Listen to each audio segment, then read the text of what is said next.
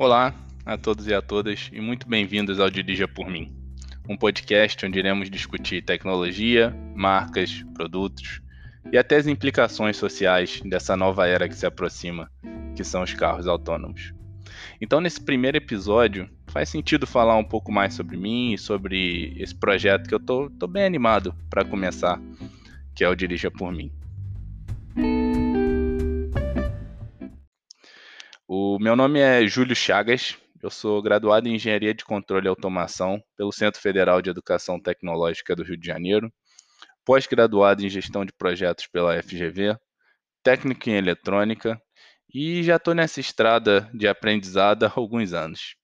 Já tive algumas experiências internacionais em países como Portugal e China e atualmente vivo e trabalho na Polônia, mais especificamente na cidade de Cracóvia, onde atuo como engenheiro de software, teste e validação na empresa Aptiv, no que é hoje um dos maiores centros de pesquisa e desenvolvimento de carros autônomos da empresa no mundo.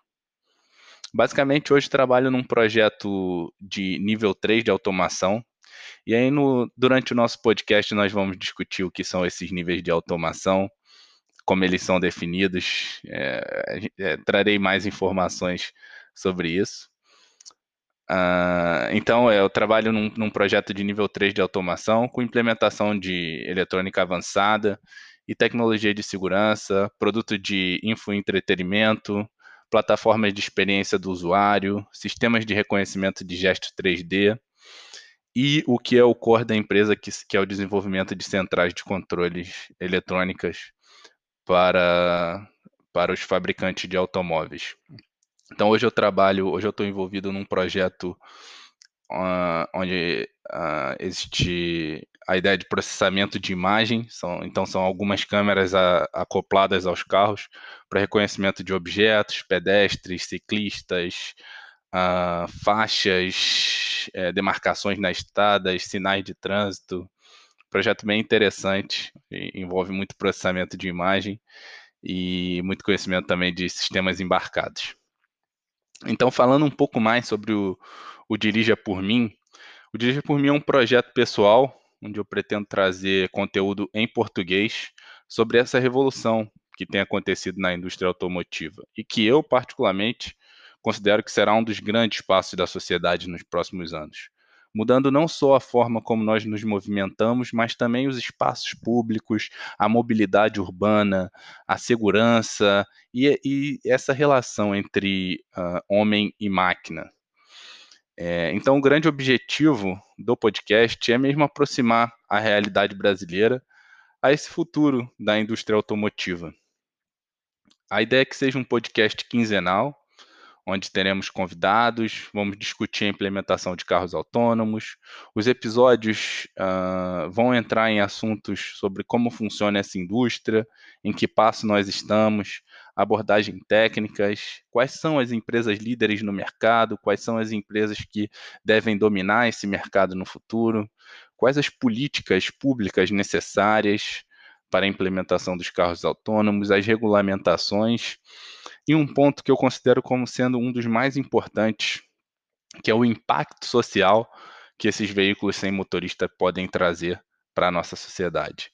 Então, é, a ideia do podcast não é somente ter a abordagem técnica, claro que também é importante para embasar as discussões com os convidados, mas a ideia também é trazer uh, um pouco mais sobre a discussão de quais são os impactos sociais, quais são as, uh, as políticas públicas, as regulamentações que devem ser uh, implementadas a fim de ter esses veículos rodando em nossa cidade, a fim de você eventualmente sair de um, de um bar e chamar um veículo no seu, no seu celular e ele chegar sem, sem motorista.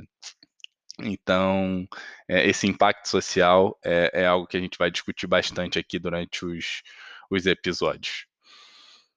Um, é, é, apesar de ser uma realidade uh, distante ainda para uh, o Brasil, a cada ano que passa isso vai se tornando mais, mais, uh, mais real, mais próximo, né? Então a ideia realmente é preparar o terreno, trazer essas novidades, esses debates é, eu vou ter convidados aqui uh, pessoas bastante experientes na, na indústria automotiva, pessoas que também entendem da realidade brasileira, que entendem dos nossos espaços urbanos, que conhecem as especificidades do nosso, do nosso país, e colocar tudo isso na, na pauta e ter uma discussão bem legal aí, num nível bacana, e trazer bastante conteúdo para vocês. É, a ideia desse podcast basicamente surge quando eu notei uma falta de, de conteúdo em português uh, nesse, nesse assunto especificamente. É, e apesar, como eu disse, apesar de parecer algo futurístico, algo distante da nossa realidade brasileira, está é, tá mais próximo do que a gente imagina. Então, é, é legal ter essa discussão, é legal trazer isso para a pauta, porque em breve isso será uma realidade nas, nas, uh, ao menos nas grandes cidades brasileiras, no, no, Rio de Janeiro, em São Paulo. Eu acredito que, isso, que, que essa realidade vai chegar uh, em breve. Uh, bom, esse é um episódio piloto, então eu vou deixar aqui na, na, na descrição do, do podcast o link para as minhas redes sociais, para o meu LinkedIn, e eu peço que, que vocês comentem, é, me deem feedbacks e sugestões para melhorias uh, do podcast, porque a gente sempre tenha um, uh, um, um, assunto de qualidade, sempre traga conteúdo uh, de qualidade. não, não pretendo ter episódios longos, então a ideia é que seja ali uma dose de tecnologia na sua, na sua semana uma dose de inovação na sua semana. E vocês podem encontrar no Instagram, o, através do uh, Dirija por mim. É, eu vou postar também mais informações e conteúdos, é, e até trazer um pouco mais do meu dia a dia no, no trabalho, no centro de pesquisa, uh, nas, nos drive tests que a gente, que a gente roda por aqui. E no, no LinkedIn eu estou uh, eu estou disponível como Júlio César Chagas. Vocês procurarem lá, provavelmente vão achar. Ah, mas de qualquer forma, o link vai estar tá na descrição do podcast. Para o primeiro episódio, é, eu quero fazer um apanhado geral sobre, sobre os veículos autônomos, qual o estágio que nós estamos. Quero introduzir o conceito de carros autônomos e trazer para a discussão pontos positivos é, perigos e ameaças. E eu, eu, decidi fazer de uma maneira a colocar 37 sete prós e sete uh, motivos contra uh, ter essas máquinas rodando nas, nas nossas ruas, nas, nas nossas rodovias. Então, mais uma vez, sintam-se abertos para entrar em, contra, em contato, trocar ideias, compartilhar feedbacks. Fiquem ligados no Dirija por mim e vamos começar nosso primeiro episódio. Sete prós e, contra, e sete contras uh, dos veículos autônomos nas, nas nossas ruas, nas nossas estradas. Espero que aproveitem o, o episódio e vamos dar o nosso, nosso pontapé inicial.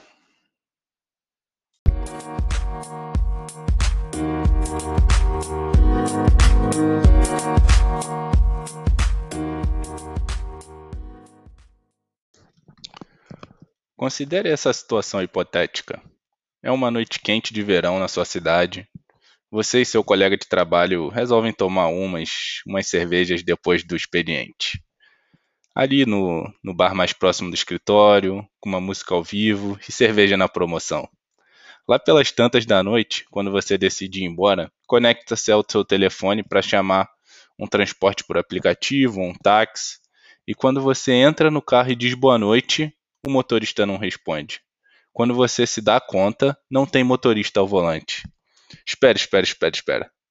Nessa situação hipotética, você não está tão embriagado que não conseguiu ver o motorista, mas sim o futuro que se aproxima dos carros autônomos. Então, o que tem de bom e de ruim nisso? O primeiro ponto positivo que eu gostaria de citar é um mundo sem acidentes. Então, aquela moto que vinha cortando pela direita e você não viu, uma criança correndo atrás da bola que você não conseguiu frear.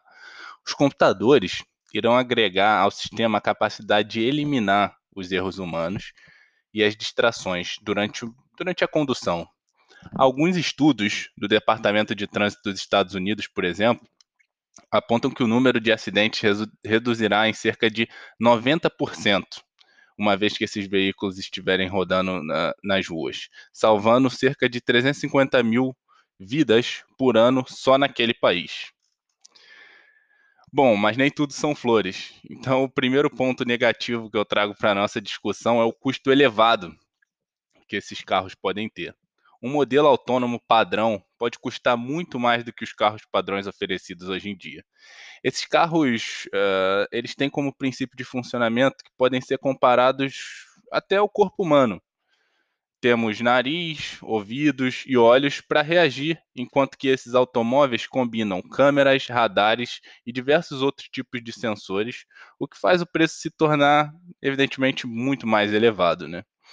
O, o site Olhar Digital noticiou em março de 2020 que o Tesla modelo Y, o novo SUV elétrico da Tesla de Elon Musk, de Elon Musk que será assunto constante aqui no, no nosso, no nosso podcast, já, tem, já tinha data para chegar no Brasil.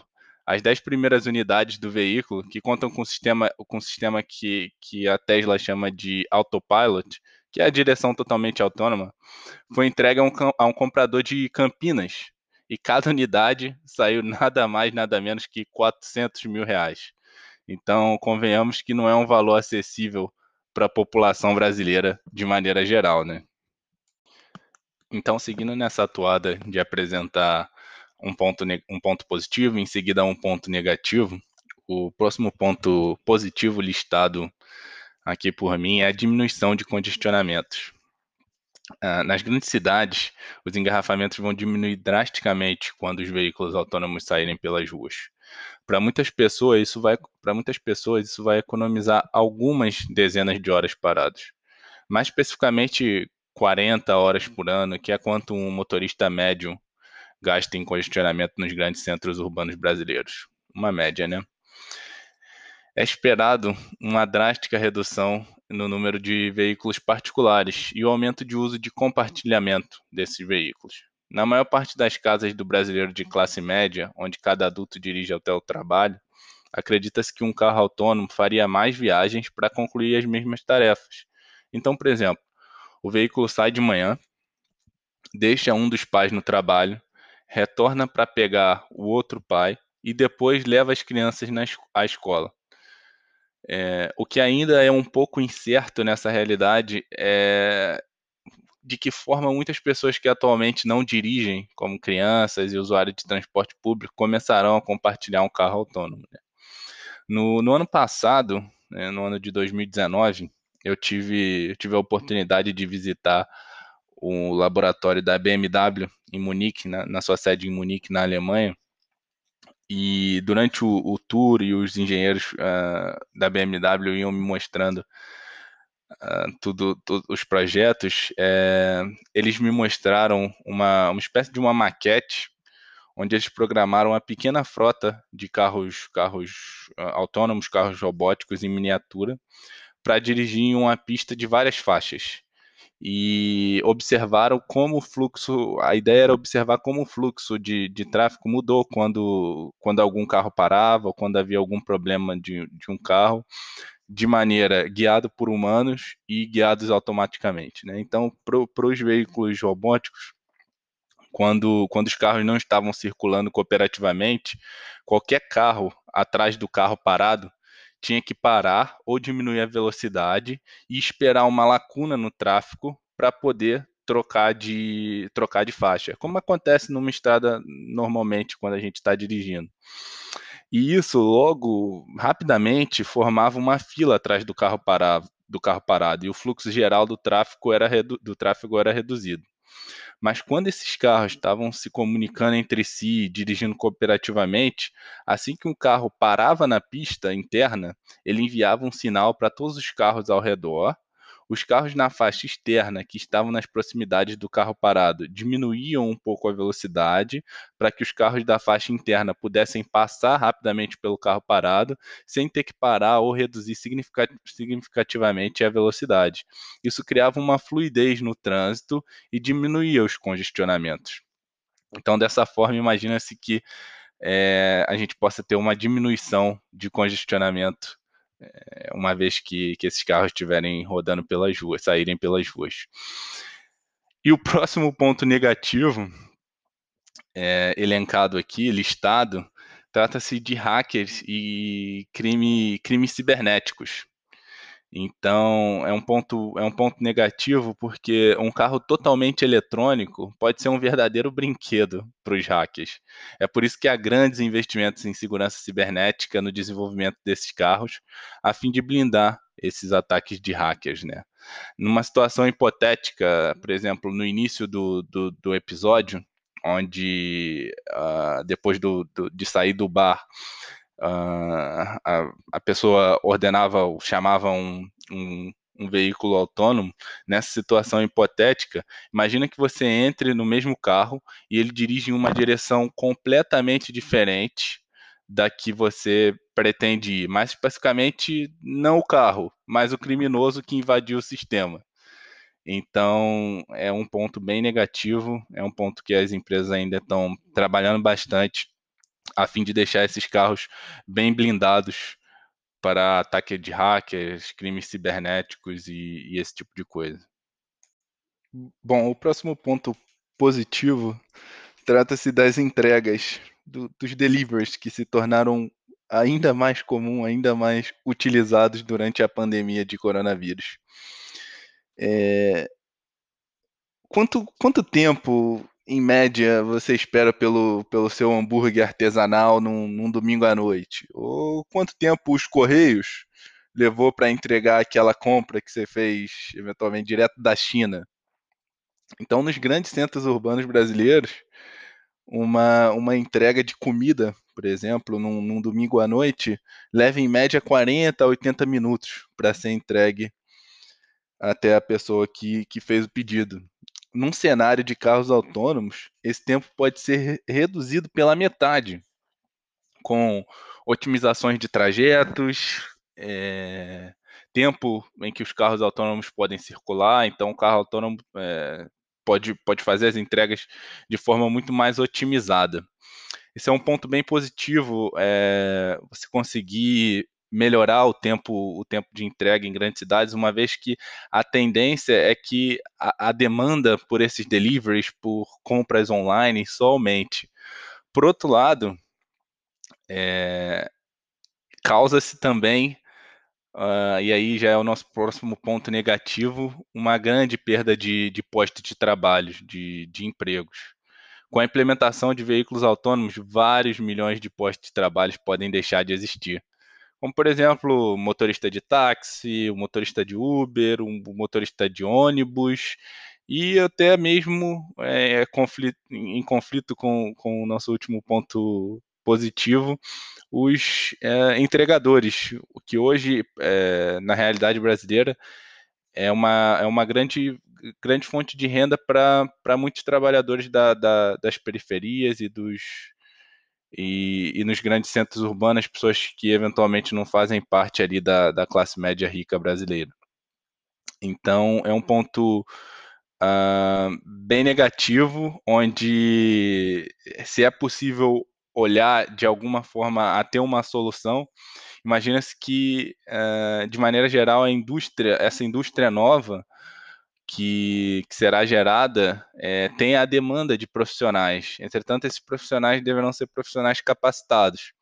Ou seja, você vai ter uma diminuição em um, um certo uh, perfil de posto de trabalho. Por outro lado, novos trabalhos irão surgir, mas esse trabalho irão, uh, de, de certa forma, é, requerer que o, que o profissional tenha alguma qualificação para assumir esses, esses novos postos de trabalho que venham a surgir.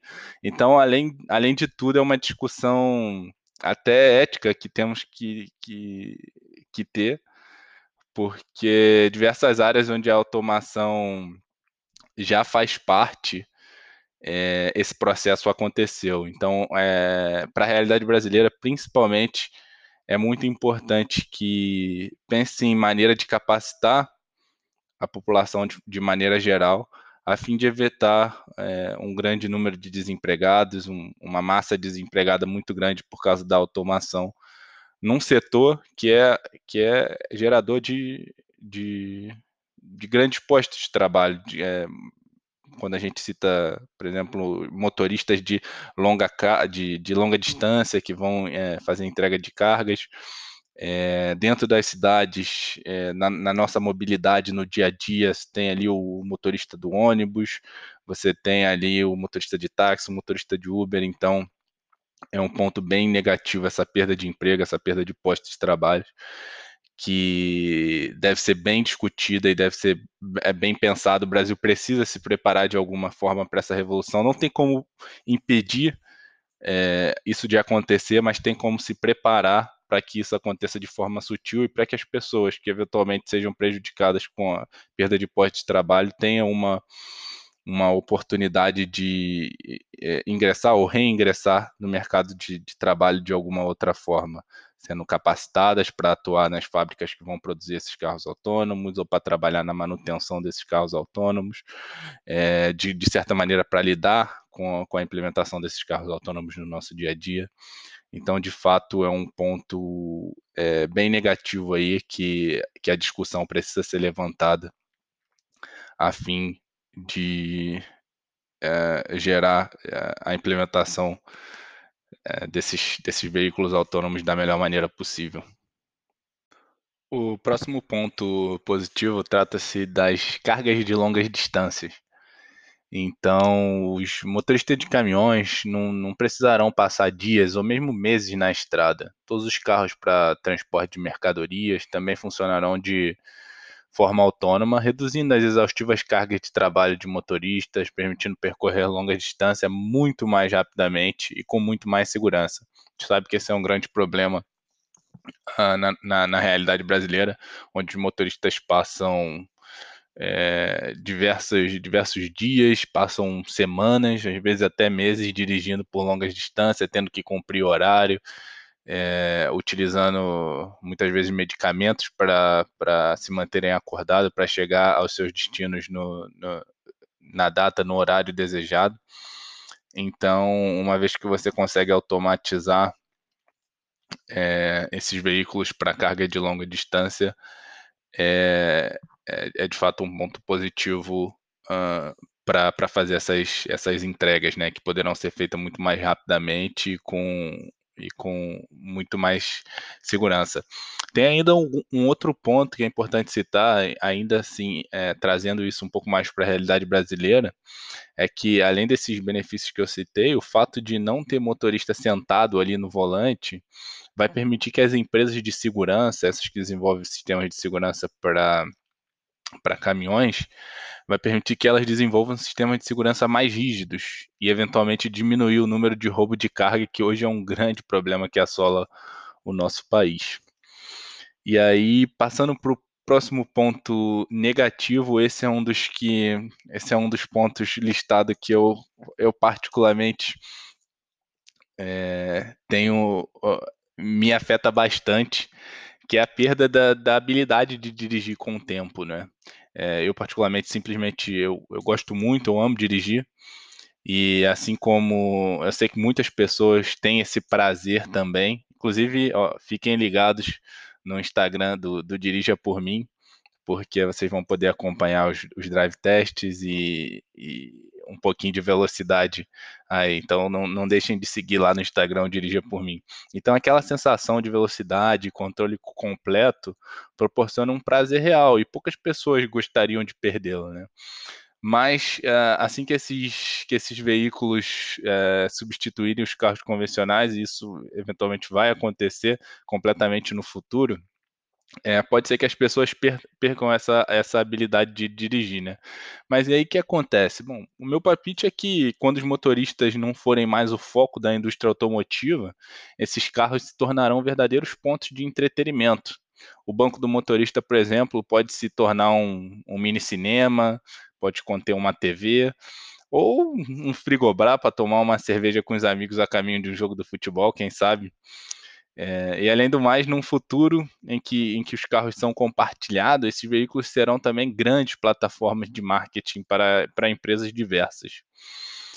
Bom, para quem gosta de dirigir num futuro próximo, é, pelo menos a minha previsão é que os carros ainda possuam a possibilidade de escolha do modo de condução. Então vai ser um modelo ali híbrido, não vai ser totalmente autônomo nesse primeiro momento. isso vai ser alcançado em algum ponto, mas aí nos próximos de 5 a 10 anos a gente pode esperar modelos híbridos onde o motorista pode escolher o, o autopilot, como acontece no Tesla, que eu já citei, vendido lá em Campinas. Já tem 10 pessoas dirigindo ele lá em Campinas. Então, é, o Tesla ele tem a opção de escolher o, o, autopilot e eu acredito que pelo menos nessa nesse momento a gente ainda vai ter carros uh, com esse modelo híbrido onde a condução vai ser dividida entre humana e autônoma. Por fim, nosso sétimo ponto positivo diz respeito à liberdade para deficientes e idosos? É, carros, carros sem motoristas permitirão que pessoas com deficiência e com menos mobilidade se movimentem mais fácil e confortavelmente. Isso significa mais liberdade e menos dependência de outras pessoas e de outros meios de transporte. É, coisa que é, pessoas com mobilidade normal hoje têm com, com seus carros, é, serão também uh, privilégio de pessoas deficientes e pessoas idosas. Por fim, para fechar nossa lista, o nosso último ponto contra, nosso último ponto negativo, é, na verdade, é, eu selecionei ele porque não é bem um ponto negativo, mas é um desafio. E aí eu quero chamar a atenção é, que esse é um problema mundial e vai ser um problema enfrentado pelo Brasil também que é a infraestrutura de telecomunicação, telecomunicações necessária para o funcionamento desse tipo de veículo. Então, quando eu dei o exemplo um, no laboratório da, da BMW, que os carros conversavam entre si, esse tipo de comunicação precisa ser muito, muito rápida, feita de maneira uh, muito rápida. E o 4G, a implementação de 4G, né, então a infraestrutura de telecomunicações que a gente tem vigente hoje no nosso país, não é capaz de fornecer a velocidade que é necessária para essa, essa implementação.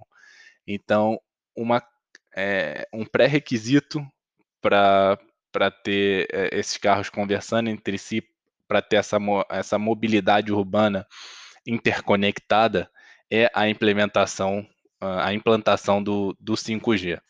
E a implantação do 5G no Brasil, ela vem chamando a atenção do mundo de maneira geral, não apenas pelo porte do leilão, um país do tamanho do Brasil, é, então não só pelo, pelo tamanho desse leilão que vai definir quem vai participar do, mer do, do mercado, mas por ter se tornado uma arena de rivalidade tecnológica entre China e Estados Unidos.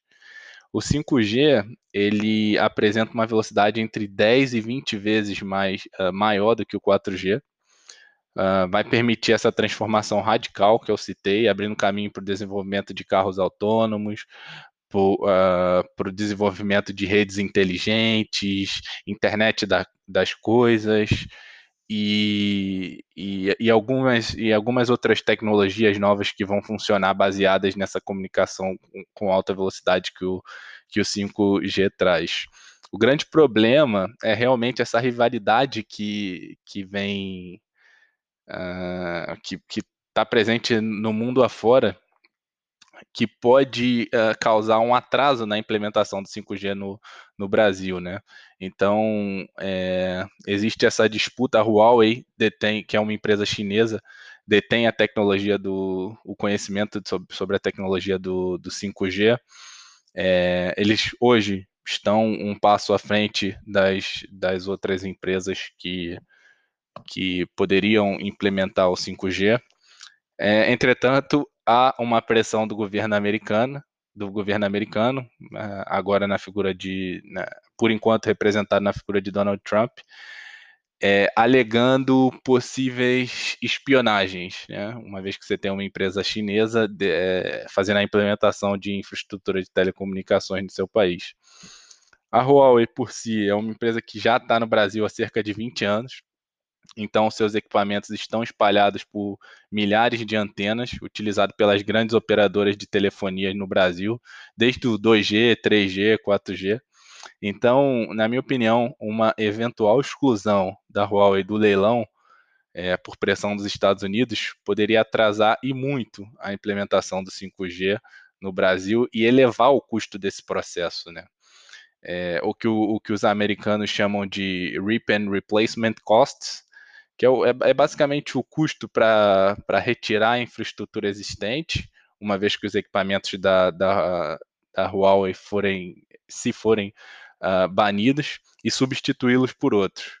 Então, hoje, além da, da Huawei, é, tem algumas outras grandes fabricantes de, de equipamentos, como a sueca um, Ericsson, a finlandesa Nokia, a coreana Samsung também, também tem crescido nesse mercado, mas a, a Huawei ainda detém o conhecimento da tecnologia e uh, uma eventual exclusão da Huawei do, do leilão pode causar de fato um atraso muito grande na implementação dessa tecnologia no, no nosso país, no Brasil. Então, na, no cenário em que o, em que o Brasil cede a, a pressão americana, eu fico me perguntando também qual seria a resposta chinesa para isso. Né? É até difícil prever.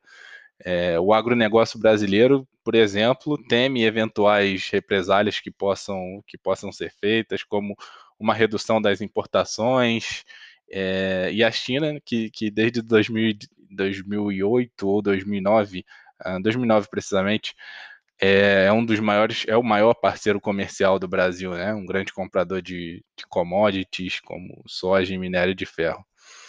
Então, talvez essa represália não venha de maneira direta, mas venha com é, requisitos a mais para exportação de produtos brasileiros ou uma política de austeridade. É difícil prever qual seria a reação chinesa se o Brasil ceder às pressões americanas e uh, excluir a Huawei do, do leilão. É, eu particularmente acredito que essa não seria uma, a saída mais inteligente, mas é, precisaria contar também com, com uma, um jogo de cintura, ali uma capacidade política muito grande de manter a Huawei inclusa no leilão, mas também uh, de alguma forma uh, tentar uh, politicamente resolver essa situação com os Estados Unidos. Então é aí um ponto que a gente ainda vai precisar ver como é que vai se desenrolar uh, nesse, nesse futuro próximo, mas que é de suma importância para as outras tecnologias que vêm agregada com o 5G. Né? Então, portanto, esse é um, é um grande desafio para alcançar o sucesso na utilização de, de veículos sem motoristas no Brasil e mundo afora. Outros países também estão sofrendo essa pressão americana, então não é um problema unicamente do Brasil mas é, a gente, enquanto brasileiro, enquanto é, esperançosos por para que esse país alavanque e, e, e entre no, nos trilhos, a gente também espera que essa situação seja resolvida. É, bom, esse foi o, foi o nosso sétimo ponto, né? O, eu trouxe mais como um desafio para o Brasil que a gente vai precisar resolver. É, esse foi o nosso primeiro episódio do Dirija por Mim. Uh, agradeço a todos que escutaram até aqui e fiquem ligados, porque teremos novidades nos, nos próximos episódios, teremos entrevistas e muita coisa bacana está por vir. É, sigam, sigam o Instagram do Dirija por Mim, é, se, é, se, quiserem entrar em contato comigo, fique à vontade para fazer também, ou pelo Instagram, ou pelo LinkedIn, Júlio César Chagas. E mais uma vez, muito obrigado e espero vocês no próximo episódio do Dirija por Mim.